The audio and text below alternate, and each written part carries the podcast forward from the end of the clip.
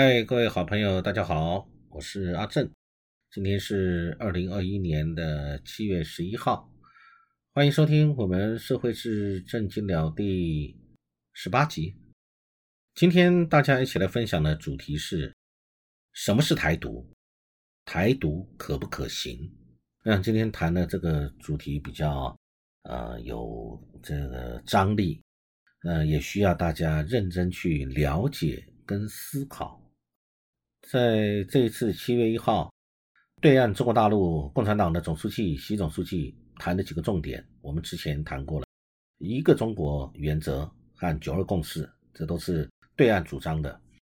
那当然，接下来第三个重点，在谈过了一个中国原则和九二共识之后，我们就来看到他接下来谈的是推进祖国和平统一，并且重申坚决粉碎任何。台独图谋，我们今天谈的就谈谈和平统一可不可行？那主要我们先来谈台独。在谈和平统一之前，我们要先来谈台独吧。啊，和平统一跟台独都是他的主张。他说我们会和平统一，但是不准台独。那我们就来看看第一个，什么是台独？那可不可能台独？以及我们需不需要台独？为什么要台独？如果不需要，那我们可以怎么做？如果需要，是为什么会需要台独？那台独了以后会发生什么后果？对我们有什么影响？我想这是我们应该来探讨的啊。好，那我们可以说，在大陆里面，他讲台独，其实他开始立了很多的法，包含了在二零零五年他就制定了所谓的反分裂国家法，画出对台湾会动武，就不是和平统一喽，是武统哦。的三个红线，就是我有几个，我先讲好，我有几个事情，你们台湾当局、台湾人民，你们不要做，因为那个是我无法碰触的底线。在零五年制定的反分裂国家法里面，他讲说是要对台湾武统啊动武，因为第一个是台独分裂势力，任何名目、任何方式造成台湾从中国分裂出去的事实，这一个。再来就是说，如果发生，将会导致台湾从中国大陆分裂出去的重大事变。再来呢，比较笼统一点，讲的是和平统一的可能性完全丧失等。那这样的话，中共就会采取非和平方式及必要措施来捍卫主权和领土完整。这就是一般说中共对台独的基本立场。讲说就是这个。那当然，这里面还没有讨论。和平统一的可能性完全丧失是什么意思？是谁定义？什么叫和平统一的可能性完全丧失？是因为时间无限期拖延，还是因为看起来超过多少的百分比不统一，那就认为可能性完全丧失？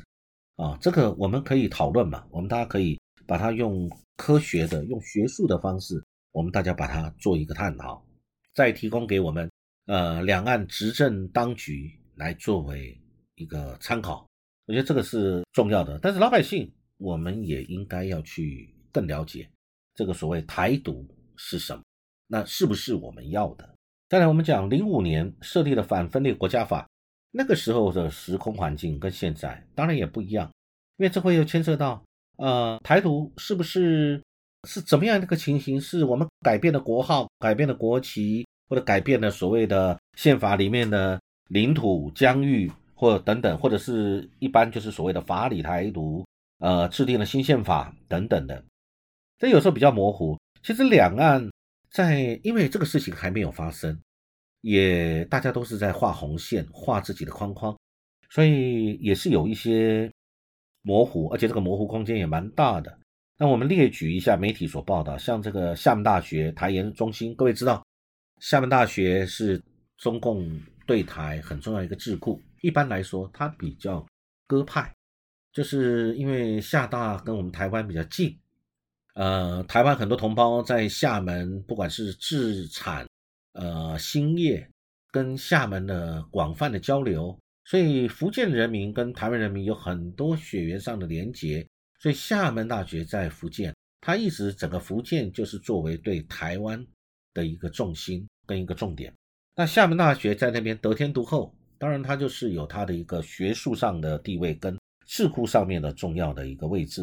所以他们讲的话，对海峡两岸的一些认知跟看法也是很重要。所以呢，虽然两岸之间的变化是呃无法百分之百预测，但是厦大这边厦门大学这边在这边的学者提到，在反分裂法国家有这个法之前，还有分成他们分为渐进式、过渡式的台独，比如说像是现在去中国化的教育，或者台湾的媒体政客成天。讲一天一国，呃，一中一台在宣讲，这个让他们受不了。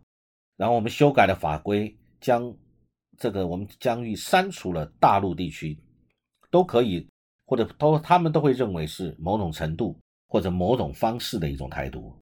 所以他说，大陆会因应你台湾各种不同的所谓的台独的程度或不同方式的一个情形，他会采取相对应的一个反制。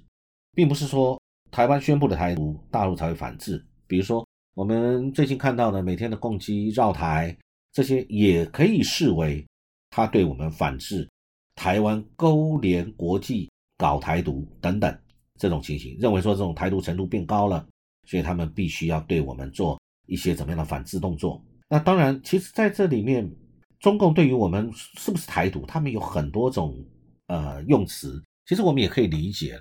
中国大陆各位想想，跟台湾一样啊，它一样有产官学界，它有各界的声音，甚至有解放军的声音，有有军方的声音。他们对于什么叫台独，或者怎么样他认定台独，大家的看法不一样，大家的定义对于它程度的深浅也不一样。所以呢，有讲什么呃，我们是柔性台独啊，我们这个以疫谋独啊，疫苗啊，以疫谋独啊，以美谋独啊啊等等的。各种方式都有。其实对中国大陆来说，台独从最最简单的定义就是你改变宪法啊的台独，改改了国号、疆域、国旗等等，到各种呃技巧、技术性的做法，比如说你就故意去中国化、课纲修改了，呃，甚至增加台湾能见度，他认为都是某种程度的台独。好，那在这边，OK，我们没有办法阻止对方做什么。但是我们也可以提出合理的一个对于这个事情的一个评论，发出各种声音的中国大陆的媒体，不论它是官媒还是呃民间，感觉到一些民间的力量、民间的声音，各方面啊，或者是中央，或者是军方，其实他们各有各的调。我们对他们的解读，其实我们也应该持平而论。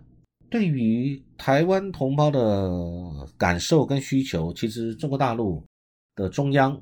我认为他们也很清楚，那当然他们有他们对于台独的一个界定，以及对于我们这边做了一些事情，他们的反馈跟回应行动，他们会做他们一些事情。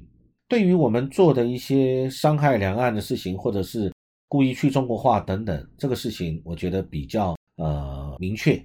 但是另外一个就是谈到说台湾争取我们在国际的空间，因为我们现在。无论是邦交国，或者是我们在国际上面的尊严，其实这个是需要重视。我只能这么说：为了两岸的和平，为了我们未来可以有更好的一个呃两岸的发展，其实台湾同胞也很需要尊严，也很需要有一些被尊重的地方。军机的绕台，或者是武力的一个威胁跟恫吓，反而会使老百姓。在某些程度是更反弹的，这对于两岸关系并不一定是更好。如果中国大陆当局某做了某些事情是为了做给国内看，让国内的民怨或者国内对于两两岸现在的情况的不满，我们他们要做一些作为，这个我想我们可以理解。那但是也不需要把。呃，中国大陆现在的模式硬要让台湾人民接受，因为我们台湾同胞现在是有自由选举的方式，有选票，有选举，即使选出来是恶普，我们都还是要去盖瓜承受，跟中国大陆是完全不同的一个政治制度的方式。呃，强加于台湾同胞，我不认为台湾同胞会觉得这是让他会觉得很接受的事情。那台独其实。我认为所谓狭义的台独，那个是很少数的人的一个看法。现在很大多数的人，他们有他们自己的主张，认为现在维持现状很好，认为我们跟中国大陆保持和平是很好，所以我们应该在这样的基础上面来找出双方最大的公约数，在可以接受的地方，我们一起来求同存异。那不一样的地方，我们想办法来化解歧见，然后应该是让台湾的老百姓越来越接受中国大陆在很多方面都是跟我们是息息相关的，是血脉相连的。我觉得这个才是最好的方式啊！今天跟各位分享一下所谓的台独的面相，希望大家有更多的共鸣跟分享。我们也期待很快有机会。我们再来分享下一个议题，谢谢各位，祝各位有美好愉快的一天。